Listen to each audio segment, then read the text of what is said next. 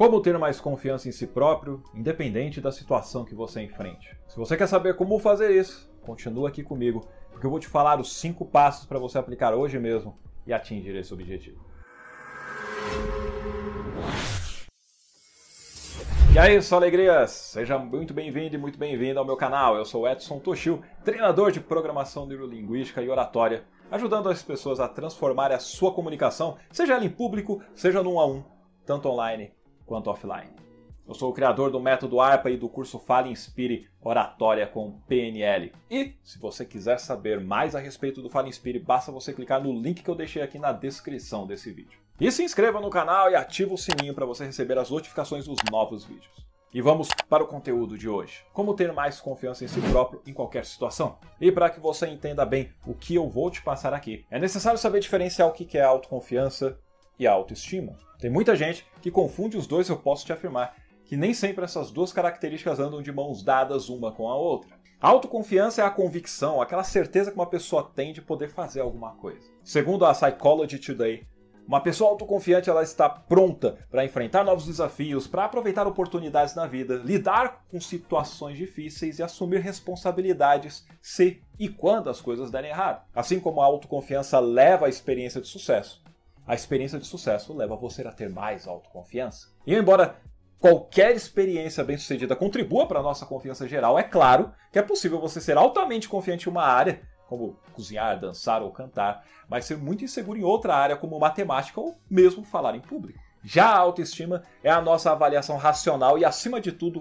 emocional do nosso próprio valor. Mais do que isso, é a matriz por meio da qual pensamos, sentimos e agimos, como refletimos e determinamos nossa relação conosco, com os outros e com o mundo. Pessoas com uma autoestima saudável, elas não precisam se sustentar com fatores externos, como renda, status ou notoriedade nem ficar se apoiando em muletas como álcool, drogas ou sexo. Por isso, a autoconfiança e a autoestima são diferentes, tanto que é possível você ser altamente confiante e ainda assim ter uma autoestima profundamente baixa. Isso acontece com muitas pessoas, inclusive com muitas celebridades, que podem atuar muito bem diante de um público imenso, mas em seus relacionamentos pessoais não são nada saudáveis e acabam se prejudicando, chegando muitas vezes até a tirarem a própria vida. Feito esse clareamento a respeito desses conceitos, bora lá! Como você pode ter mais confiança em si próprio? E eu vou te ensinar isso em cinco passos práticos. Primeiro passo: mude seu foco. Mude o seu foco para o resultado que você deseja. Aquilo que você foca se expande, aquela energia fica cada vez maior. Por isso, em vez de ficar preso a todas as madeiras pelas quais algo pode dar errado, procura se concentrar em todas as madeiras pelas quais aquilo pode dar certo. Pensa em como você pode ficar após terminar aquela tarefa com sucesso, seja ela qual for. Como que você vai se sentir? O que, que você vai dizer para si mesmo? Aquilo em que você se concentra se torna a sua realidade. Isso inclui o que você focaliza em sua própria mente. Substitua as palavras negativas por palavras positivas e comece a exercitar a forma de você conseguir ver o lado bom das situações. Quando você muda o foco, você muda o seu estado emocional, você muda o seu humor.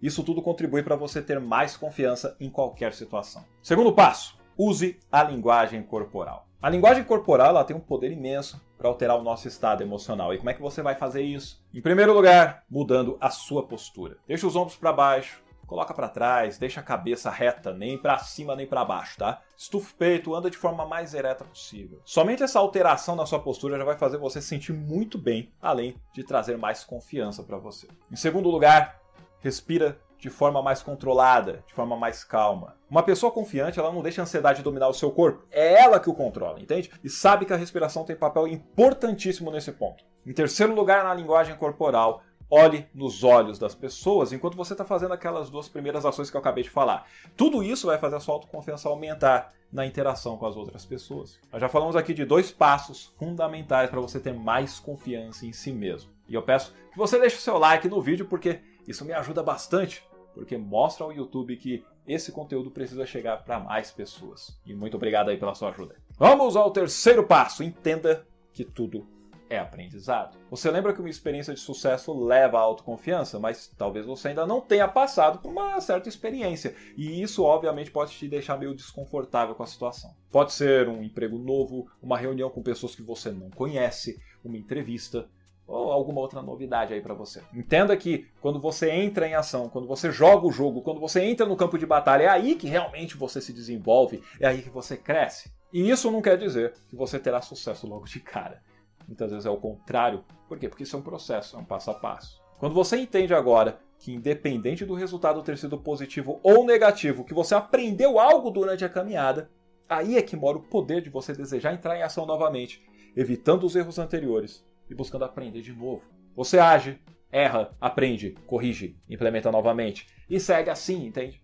Quanto mais você faz isso, mais confiante você fica em fazer aquilo novamente, buscando atingir os resultados desejados de forma consistente. Quarto passo: exercite a gratidão.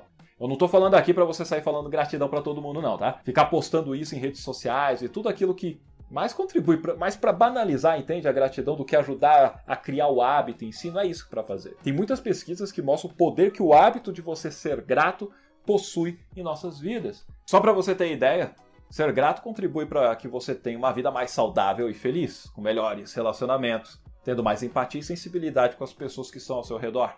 Não é à toa que a própria Bíblia tem um registro disso na primeira carta de Paulo aos Tessalonicenses, capítulo 5, versículo 18, que diz: Em tudo dai graças. E esse é o desafio. Você ser grato mesmo diante das circunstâncias mais difíceis. Essa é uma outra forma que vai te ajudar a mudar o foco e o seu estado emocional, que foi o primeiro passo que eu te falei aqui hoje. E eu vou te passar uma atividade agora aqui. Coloca nos comentários três coisas pelas quais você pode ser grato em sua vida. Faça isso e veja como você vai se sentir depois de fazer a atividade. Quinto passo: lembre-se dos sucessos anteriores. Você já precisou fazer alguma coisa pela primeira vez e você não tinha certeza se conseguiria fazer aquilo.